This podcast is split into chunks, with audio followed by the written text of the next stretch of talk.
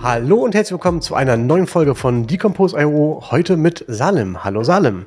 Hi Tillmann, schön, dass ich dabei sein darf. Ja, sehr gerne doch. Ähm, wir beide wollen uns heute mal über ein Thema unterhalten ähm, und zwar auch aus dem Grund, weil wir ja schon, ähm, weil ich ja schon ein paar Mal bei euch war, ähm, über das Thema Makerspaces. Ähm, aber bevor wir damit starten, würde ich sagen, stell du dich doch mal ganz kurz vor. Genau, ähm, also ich heiße Salim, äh, bin äh, mittlerweile 46, ähm, habe den Makerspace in Bonn gegründet. Da kommen wir, glaube ich, dann später ein bisschen genauer drauf. Äh, das ist ja das Thema von heute. Ähm, ansonsten, was ist mein Background? Ähm, ich habe Nachrichtentechnik studiert und bin Ingenieur und Softwareentwickler. So, das ist, würde würd ich sagen, ähm, so das, was mich da beschreibt. Und wenn du da mehr, mehr wissen möchtest, dann frag einfach oder ist das das, das passt wunderbar. Es äh, wäre jetzt auch direkt bei dem, was du gesagt hast, was du studiert hast. Für mich, wenn ich so an Makerspaces denke, auch direkt erstmal so das Ding, wo ich sage, ja, das passt äh, irgendwie, würde ich damit assoziieren. Vielleicht liegt damit aber auch falsch und ähm, vielleicht erklärst du mal ganz kurz, was ist ein Makerspace? Genau, du wirst lachen. Äh, du liegst falsch und richtig gleichzeitig. Was ist ein Makerspace? Also, ähm, wenn wir das Leuten erzählen oder erklären, die da total unbedarft sind, sagen wir meistens, das ist eigentlich eine offene Werkstatt. Also, es ist äh, ein Raum, in dem ähm, äh, Wissensvermittlung stattfindet, in dem Lernen stattfindet, in dem Community stattfindet, in dem man sich austauschen kann. Bestenfalls gibt es eben auch noch Gerätschaften, die man sich normalerweise als Person einzeln nicht leisten wollen würde, ja, wie zum Beispiel irgendwelche Fräsen, ähm, Holzwerkstatt, große ähm, Einrichtungsgegenstände. Ich weiß nicht, also 3D-Drucker sind ja mittlerweile schon äh, recht gängig auch zu Hause, aber halt ähm, eben ähm, ja, Möglichkeiten, die man sich normalerweise eben nicht in sein Wohnzimmer stellen würde. Ähm, die kann, kann man dann eben in diesem offenen ähm, Community-Bereich nutzen. Und ähm, wir sagen immer, genau, es ist halt eine offene Werkstatt für alle. Ne? Es sollen eben möglichst alle ähm, ähm, ja, Bevölkerungsgruppen da vorbeikommen und ähm, das nutzen. Ja, ähm, was wir uns da ähm, speziell in Bonn noch ähm, auf die Fahnen schreiben, ist eben der Bildungsaspekt. Also wir möchten halt auch ähm, einfach dafür sorgen, ähm, Leute weiterzubilden und eben auch zur, ähm, zum Selbstlernen anregen und den Raum dafür schaffen und einen Raum zum Austauschen und ähm, ja, wenn man Fähigkeiten und Hobbys hat, diese auch eben ähm, weiterzugeben in der Community. Ihr habt momentan ein, ähm, eine sehr schöne Location in Bonn. Ähm, ich weiß jetzt nicht mehr genau, wie das da in der Gegend heißt. Das ist äh, die, die, die Haltestelle von der S-Bahn ähm, eigentlich ja relativ bekannt. Genau, das ist das Hochkreuz. Hochkreuz, genau. Das die Allee. Mhm. Genau. Ähm, ihr habt aber angefangen, weil ich hatte letzten Podcast mit Gregor Reimling gesprochen, der macht das Azure Meetup in Bonn im Haus Müllestumpe. Genau. Da genau. musste ich nämlich an euch denken, weil da war ich die ersten Male auch mit Tanja zusammen. Ähm, aber jetzt habt ihr ja eine richtige große Location. Ähm, wie, wie seid ihr daran gekommen? Also wie seid ihr strukturiert, dass ihr überhaupt ähm, sowas auch die Gerätschaften, die ihr dort habt, anbieten könnt? Mhm. Also ähm, dann fange ich tatsächlich mal vorher an beim Haus Müllestumpen. Das äh, ist tatsächlich ähm, das, wo wir gestartet sind. Und zwar habe ich jetzt mal äh, extra zurückgeguckt, so ein bisschen, äh, wann es losging. Und zwar am 8.2.2015. Da ähm, habe ich eingeladen im Haus Müllestunden zu einem Dogbot. Dogbot ist so eine Veranstaltungsreihe oder ein Veranstaltungsformat, was äh, ich glaube vom MIT kommt. Ähm, der Untertitel war immer People Doing Strange Things with Electricity. Mhm. Und das ist halt so eine Art Show-and-Tell-Veranstaltung gewesen. Also man soll praktisch einfach zeigen, woran man arbeitet und äh, den Leuten einfach erzählen, womit man sich beschäftigt und so weiter. Und mein Hintergedanke dabei war, ich war ein paar Jahre vorher das erste Mal in einem Makerspace, nämlich in der Dingfabrik in Köln und dachte, oh, sowas müssen wir halt auch in Bonn haben. Dann habe ich halt ein bisschen überlegt, so wie kriegt man denn so Leute zusammen und dachte, oh, das ist doch ein Format, das kann man mal ausprobieren und vielleicht kommen da die richtigen Leute, mit denen man sowas anfangen kann. Und genau das ist dann auch passiert tatsächlich. Also es gab dann mehrere von diesen Dogbots im Haus Müllestunden ähm, und ähm, ja, wir durften da halt auch die Werkstatträume nutzen. Die haben da ja sehr schöne Werkstatträume im Hinterhof oder beziehungsweise im Garten. Ähm, so hat sich das dann entwickelt und ich habe da tatsächlich den Stefan Wolfrum kennengelernt, der dann ähm, sozusagen mit mir wirklich den ähm, Makerspace Bonn ins Leben gerufen hat und ähm, wir haben dann wirklich den Makerspace als ähm, gemeinnützigen Verein gegründet, haben uns dann eben die weiteren Mitstreiterinnen und Mitstreiter gesucht, um die sieben Leute zusammenzukriegen und ähm, ja, sind dann wirklich den klassischen Weg ähm, zum Notar gegangen und haben einen Verein gegründet. Und äh, ja, diesen äh, Verein haben wir ähm, gegründet, ich glaube 2017 dann und waren einfach sehr lange dann unterwegs. Ähm, du kennst dich ja hier in der Gegend aus. Es ist einfach ähm, ja so ein großes Problem, ohne Geld irgendwie Räume zu finden. Und ja. ähm, das war dann äh, das äh, Dilemma, vor dem wir standen. Ne? Wir hatten viel Enthusiasmus, ähm, große Ideen, aber keinen Raum. Und ohne Raum gibt's halt auch äh, keine neuen Mitglieder und so weiter und so weiter. Der große Vorteil war, der Stefan Wolfrum arbeitet bei der Telekom und hat da wirklich bei jeder Gelegenheit ähm, äh, dafür geworben, solche Räume wie Makerspaces zu unterstützen. Und irgendwann hat er es wirklich geschafft, bis in die höchsten Ebenen da ähm, Aufmerksamkeit zu kriegen. Und ähm, ich glaube, ich möchte jetzt nichts Falsches erzählen, aber es ging dann sogar bis zu Tim Höttges, der meinte, wenn es sowas in Bonn gibt, ähm, dann müssen wir das unterstützen. Und so kam es dann, dass wir tatsächlich dann von der Telekom diese Räume in der Kennedy-Allee bekommen haben. Das ist ein alter Wählersaal. Da waren früher oh, die sehr alten Zuhörerinnen und Zuhörer in deinem Podcast werden sich vielleicht erinnern, diese Drehwehgeber drin, die so ratterten bei den alten Telefonen mit Wählscheibe. Ne? Und jetzt durch die Digitalisierung schrumpft das natürlich alles zusammen. Und ähm, da laufen zwar immer noch super viele Kabel rein, aber diese Räume sind dann eben zum Teil frei. Und ähm, da das leer stand, durften wir dann ganz netterweise da rein. Und so kommt es, dass wir jetzt in der Kennedy Allee 18 in Bonn im alten Wählersaal sitzen dürfen. Sehr schick. Also es ist wirklich eine sehr schöne Location ähm, an der Stelle. Ähm, jetzt hast du gerade gesagt, ähm, oder nochmal kurz zurück, Makerspace, du hattest vorhin schon erwähnt, offene Werkstatt und das Dogboard und so weiter. Ähm, oft, man hört ja auch häufig noch ähm, auch von offenen Werkstätten und von Makerspace. Gibt es dort von den Bezeichnungen her ähm, einen Unterschied, wie diese ähm, entsprechend strukturiert sind oder ist das im Endeffekt alles das Gleiche? Hm. Das ist, glaube ich, sehr schwierig. Die sind ja alle sehr autonom unterwegs ne? und ähm, ähm, die organisieren sich meistens doch sehr dezentral. Also es gibt als ähm, übergeordnete Organisation hier in Deutschland den Verbund offener Werkstätten. Ähm, das ist so ein bisschen, ähm, ja, sage ich mal, so eine übergeordnete Organisation, die ähm, über die man sich zum Beispiel, wenn man sowas gründet, äh, versichern kann und so weiter. Da sind halt sehr viele dieser Makerspaces Mitglieder. Ähm, es gibt daneben ja auch noch so Bezeichnungen wie Hackerspace und so weiter. Ähm, ich mhm. glaube, das kommt immer sehr darauf an, wie sich lokal diese Gruppen definieren. Also ich würde da jetzt tatsächlich ähm, eher diesen generischen offenen Werkstattansatz sehen. Ähm, es gibt halt auch viele, die wirklich sich doch sehr stark auf, ähm, äh, ja, sag ich mal, äh, IT-Themen, Computer, Elektronik und so weiter fokussieren. Damit haben wir tatsächlich auch angefangen, aber wir merken jetzt halt, dass es eben viel breiter wird und da kann ich dann später ein bisschen was zu erzählen. Genau. Ähm, mhm. Kommen wir noch drauf, kommen wir mal zurück zum Verein. Das heißt, ähm, du hast gerade zwei Leute genannt. Wie viel seid ihr insgesamt in dem Verein, die dort ähm, ja, 'n Hut aufhaben und, ähm, sich darum kümmern, dass der Makerspace läuft? Mhm, also, ähm, wir sind immer noch 2 Vorstände. Der Stefan Wolfrum macht es jetzt nicht mehr. Ähm, das macht jetzt der Peter Pröpper, ähm, zusammen mit mir. Ähm, genau, ähm, ansonsten in dem Verein selber sind wir jetzt, ähm, glaube ich, ganz kurz davor, die 100er Marke zu knacken. Kann auch sein, dass es schon passiert ist, aber so plus minus 100 Mitglieder haben wir.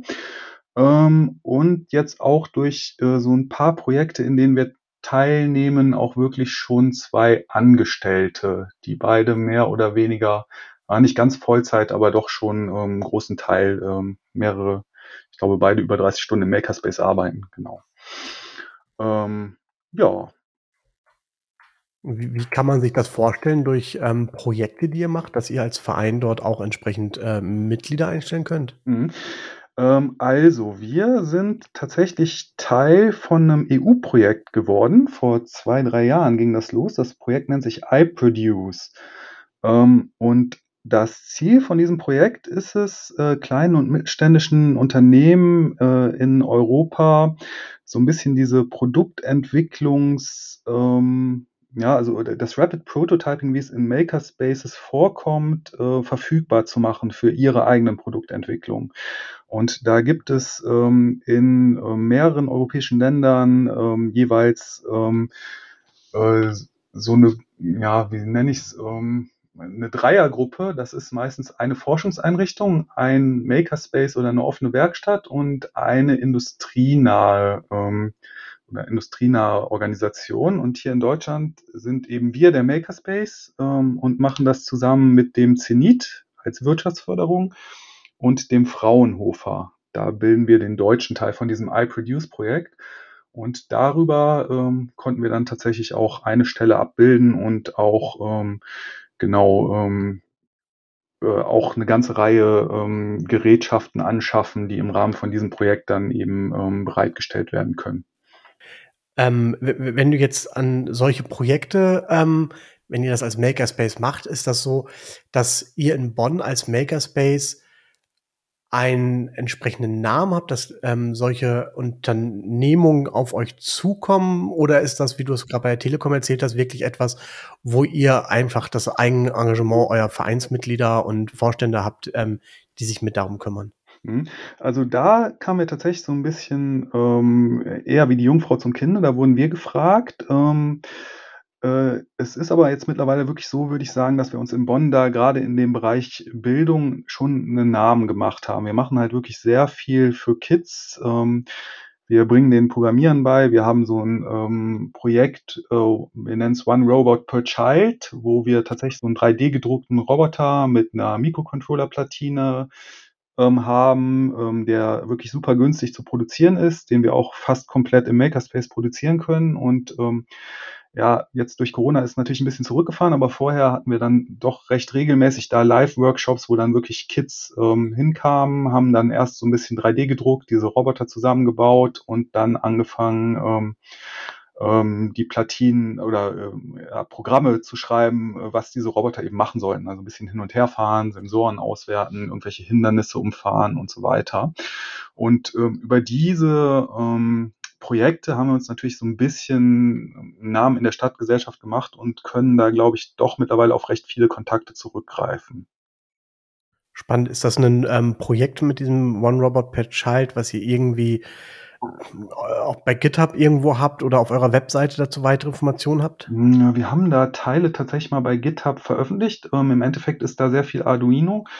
Mhm. Ähm, äh, die den Roboter, den wir da jetzt benutzt haben sehr lange, das war 'n o oder ist 'n Open Source, äh, Roboter, nennt sich, glaube ich, Smaaas. Ähm, äh, da ist allerdings so 'n bisschen das Problem, das ist 'ne nicht kommerzielle GPL-Lizenz. Deshalb, ähm, ist es 'n bisschen schwierig, selbst wenn man den alleine für, weiß ich nicht, 'n Unkostenbeitrag für den 3D-Druck anbieten würde, ist das halt 'n Lizenzproblem, sodass wir da jetzt eigentlich dabei sind, ähm, auch 'nen eigenen zu designen. Ähm, das werden wir natürlich auch alles dann unter 'ne entsprechende Open-Source-Lizenz stellen. Ähm, da sind wir jetzt, äh, so 'n bisschen dabei. Das ist natürlich jetzt durch Corona, ähm, etwas, ähm, eingeschlafen und ähm, oder etwas langsamer geworden, würde ich sagen. Und natürlich ein Riesenproblem, was wir da haben, was äh, gerade so ein kleiner Makerspace viel mehr hat als große Industrieunternehmen, ist, äh, du hast ja schon davon gehört, Chipmangel und Elektronikmangel. Und äh, wir bekommen einfach, äh, also sobald wir eine Platine designt haben, sind drei, vier Bauteile abgekündigt und dann müssen wir wieder umdesignen und so weiter. Das ist halt ähm, gerade Ja. irgendwie die Krux.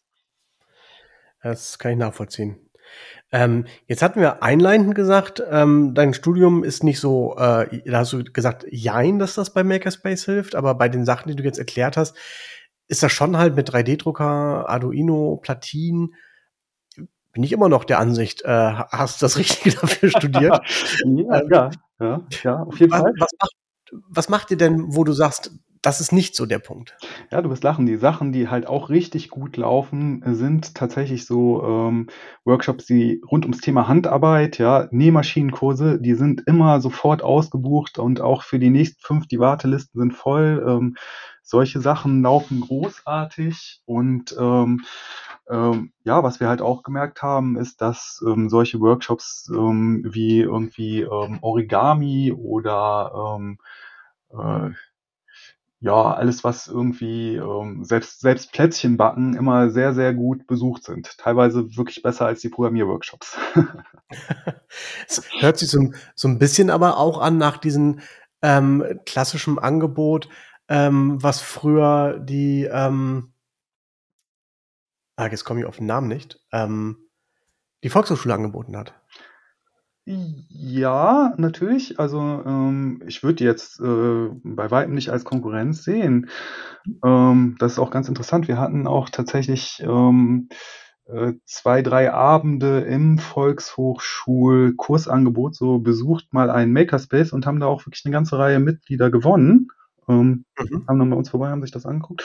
Äh, Ich würde sagen, man ergänzt sich da so ein bisschen. Ähm, aber man kann natürlich bei uns einfach ähm, schon, denke ich, ähm, auf viel mehr Gerätschaften und so weiter zurückgreifen. Also du hast einfach ähm, die Möglichkeit, ähm, wenn du da eine Idee hast, ähm, die sofort umzusetzen und meistens, ähm, also das Spannende ist halt, wie sich so Projekte befruchten. Also es gibt dann ähm, vielleicht jemanden oder irgendwen, der irgendwas näht und dann aber äh, feststellt, oh, es wäre doch total schön, darauf jetzt auch noch eine blinkende LED zu haben. Ne? Und dann äh, sozusagen einfach rumfragt, wer kann mir denn erklären, wie ich da sowas draufkriege und so weiter. Und genau diese, ähm, ja, äh, also diese, dieser Spirit, den findest du, glaube ich, an der VHS eher nicht so. Ja, Mhm. das ist, heißt auch diese, das ist dann auch vielleicht so ein bisschen diese zwei Punkte, diese Abgrenzung. Zum einen, dass man wirklich viele Leute hat von vielen Themen, wo man direkt hingehen kann, auch außerhalb eines Programms. Und auf der anderen Seite auch eure Werkstatt, die ihr halt öffentlich anbietet. Ähm, genau, genau. Also ähm, es ist halt so, wenn du, also ähm, wir machen das jetzt nicht davon abhängig, dass du unbedingt sofort äh, Mitglied wirst, aber ähm, ähm, äh, du kannst halt einfach bei uns vorbeikommen, ne, auch so oft du möchtest. Ähm, klar, wir freuen uns, wenn du Mitglied wirst, aber grundsätzlich sind äh, ist äh, äh, der Zutritt frei und offen. Ähm, und äh, auch äh, selbst die Benutzung der Maschinen im Allgemeinen. Es gibt natürlich bei den gefährlichen gibt es irgendwelche Einführungen und so weiter. Ähm, aber ähm, äh, da wollen wir halt wirklich auch einen ganz, ganz niederschwelligen, ähm, ein ganz, ganz niederschwelliges Angebot machen und eben wirklich auch dazu animieren, da ähm, einfach Sachen auszuprobieren. Ne? Der Spirit ist, glaube ich, schon so, ähm, äh, man kann irgendwie oder man muss einfach mal alles ausprobieren und ähm, ja, ähm, was man kann und weiß, das bringt man halt anderen bei. Ne? So ein bisschen Mhm. each one teach one, so ein bisschen dieser Ansatz, ja. Mhm. Was ist denn aus deiner Ansicht nach mehr vertreten Leute, die bei euch interessante Themen sehen und sagen, oh, da hätte ich schon mal Lust drauf? Oder die einfach auch mit Ideen zu euch kommen und gucken, ob man sie da umsetzen kann, ob ihr dabei helfen könnt? Mhm. Also das ist tatsächlich auch sehr durchmischt, würde ich sagen. Also wir haben tatsächlich oft äh, wirklich äh, Leute, die einfach vorbeikommen und sagen, oh, ich würde super gerne mal, ich habe gesehen, man kann das und das 3D drucken, das würde ich einfach gerne mal 3D drucken. Und meistens bleiben die dann ähm, danach doch oder kommen wieder oder äh, bleiben halt danach irgendwie dem Verein treu. Ähm, Ja, und ähm, es gibt natürlich auch die, ähm, die einfach mal so ohne Idee gucken wollen und einfach ähm, entweder vielleicht mal bei einem offenen Abend vorbeikommen oder bei irgendeinem Themenabend ähm, und dann einfach ähm, sozusagen sich da inspirieren lassen. Ne? Mhm. Sehr ähm, immer. Mhm. Und äh, jetzt, weil du vorhin ja auch schon ein paar Mal Corona auch angesprochen hast, ähm, wie hat sich denn das bei euch verändert jetzt äh, durch Corona? Ich meine, ihr lebt ja davon quasi, dass man sich vor Ort trifft, Maschinen nutzt und könnt gar nicht so mit alles nach virtuell schieben. Mhm. Also das ging tatsächlich erstaunlich gut. Ähm, ähm, es war halt so, am Anfang dachten wir natürlich, ähm, gerade als Makerspace, da war ja noch, ich weiß nicht, wenn du dich wirklich zurückerinnerst, äh, war ja äh, wirklich sehr schwierig, schon allein so Sachen wie Masken zu kriegen und so weiter. Ne? Ähm, da dachten wir dann als Makerspace, ja gut, wenn wir eine Sache können, ist halt schnell irgendwas produzieren. Und ähm, wir haben dann tatsächlich am Anfang der Corona-Krise ähm, angefangen, äh, Masken zu nähen oder nähen zu lassen, wirklich auch in größerem Stile. Ähm, haben dann eben geguckt, äh, natürlich, was kann man dafür nehmen, was gibt es zum Beispiel für technische Stoffe, die eben eine bisschen höhere Filterwirkung haben als vielleicht ein altes Bettlaken und so weiter und haben dann auch wirklich, ähm, ja, äh, ich glaube, einige tausend Masken sogar genäht und ähm, zum Selbstkostenpreis dann ähm, weitergegeben. Da gab es dann mhm. auch eine kleine Förderung damals oder ähm, die Telekom Stiftung hatte das dann auch unterstützt. Ähm, ne, die wollten halt auch schnell helfen für Corona. Ähm, zu der Zeit hat sich dann aber auch um diese Makerspaces ähm, insgesamt ähm, eine Community entwickelt, die nannte sich Maker versus Virus. Ähm, da gab es dann ähm, ja wirklich ähm, Beratschlagung, was man denn alles machen kann. Am Anfang war ja noch die Angst, ähm, das ging ja bis hin zu, äh, wir brauchen alle ähm, Beatmung, wie kann man irgendwelche solche Beatmungsgeräte bauen, aber auch ganz einfach, also ich glaube, in Italien war es ein großes Problem. Da gab es Beatmungsgeräte, aber es fehlten irgendwelche Venturi-Düsen oder Ventile, die dann eben wirklich im 3D-Druck nachproduziert werden konnten. Das haben dann tatsächlich auch Makerspace in Italien gemacht. Ähm, hier in Bonn haben wir sehr viel ähm, äh, sozusagen Face Shields gedruckt für ähm, äh, ja, medizinisches Personal. Ne? Das waren dann praktisch diese ähm, äh, ja, diese ähm, Plexiglas-Shields, die man vor dem Gesicht hatte damals. Und ja. ähm, wir haben halt gemerkt dann, dass der Bedarf riesig groß ist und sind dann auch wirklich auf die Industrie zugegangen und haben dann äh, zusammen äh, mit Bosch auch wirklich äh, etliche tausend von diesen Face Shields in ähm, äh, dann nicht mehr in 3D-Druck, sondern wirklich im Spritzgussverfahren ähm, herstellen lassen und konnten die dann an die entsprechenden Stellen auch wirklich so verteilen. Also das lief wirklich sehr, sehr gut ähm, und da konnten wir wirklich am Anfang, glaube ich, auch äh, richtig gut helfen. Also das waren schon so ähm, eigentlich eine äh, sehr aktive Zeit. Danach baut es dann etwas ab, ne, als äh, man sich einfach nicht mehr vor Ort treffen konnte und ähm, genau, dann musste sich das Ganze erstmal so ein bisschen einspielen mit dem Remote, ähm, äh, Remote Makerspacen. Äh, mhm. Und ich denke, ja, mittlerweile sind wir da so wirklich übergegangen in eine sehr gute hybride Kultur, um auch ähm, äh, ne, tatsächlich Veranstaltungen teilweise vor Ort und ähm, aber auch mit äh, Teilnehmerinnen und Teilnehmern äh, remote stattfinden zu lassen. Und ähm, eigentlich haben wir daraus, denke ich, auch wirklich ähm, für solche Workshops viel mitgenommen. Ne? Klar, wenn man was bauen will, dann ähm, muss man immer noch, äh, oder dann ist natürlich super auch wirklich diese Werkstatt zu nutzen, aber wenn du jetzt mal abends einfach an einer Veranstaltung teilnehmen willst und eben es nicht schaffst, in den Makerspace zu kommen, dann schaffen wir es jetzt eben auch sehr gut, die Leute da remote zu integrieren. Ja. Was mich jetzt gerade so ein bisschen ähm, sehr, sehr positiv ähm, verwundert ist, dass du sagst, ja, dann habt ihr diese Face Shields gemacht, habt dann mit Bosch gesprochen also das, das klingt für mich von außen nach einem unwahrscheinlichen Engagement, was bei euch in dem Makerspace einfach herrscht für gewisse Projekte. Ähm, da einfach nochmal die Frage, ist das jetzt wirklich vereinsgetrieben oder also ähm, hängt das alles an euch beiden als Vorstände oder habt ihr entsprechend überall in einzelnen Projekten jemand, der sich den Hut aufsetzt, das vorantreibt und da entsprechend Kontakte knüpft? Genau, also das ist tatsächlich so, das ist äh, jetzt äh, nicht von uns irgendwie so getrieben, sondern das kommt wirklich aus dem Verein raus. Also wir sind da schon sehr, würde ich sagen, auch sehr basisdemokratisch unterwegs. Und ähm, äh, genau, natürlich lebt so ein Makerspace davon, dass die Vereinsmitglieder auch wirklich äh, Sachen machen ne, und sich mhm. äh, engagieren und äh, dann auch wirklich äh, solche Dinge treiben. Ne? Und das ist halt ähm, schon, also ich habe wirklich sehr, sehr viele Leute kennengelernt, ähm, äh, die einfach da äh, so eine sehr äh, aktionsgetriebene Herangehensweise an ähm, Dinge haben und dann auch einfach wirklich äh, sich denken, okay, es gibt hier ein Problem oder äh, irgendwas, äh, was ich äh, ändern möchte, ich pack das jetzt einfach an. Also das ist schon so ein bisschen, würde ich sagen, die Kultur, die da vorherrscht. Ne, von, also wir finden auch echt tatsächlich immer Leute, die dann sagen, okay, ich hätte jetzt doch hier gerne, weiß ich nicht, äh, irgendwelche Server, Vernetzung und so weiter, ne, und mach das dann einfach. Oder mir gefällt der Bodenbelag nicht, ich mache jetzt einen neuen, verlege jetzt hier einen neuen Boden und so weiter. Und äh, genau, da müssen wir eigentlich, ähm, also der Verein koordiniert sich auch mehr oder weniger selber über so Mitgliedertreffen, die einmal im Monat stattfinden. Und ähm, ja, da wird dann eigentlich, ähm, also es ist dann wirklich so eine Selbstorganisation, die da stattfindet, ähm, wo die Leute sich die Themen aussuchen, die sie beackern möchten oder beackert wissen möchten. Mhm.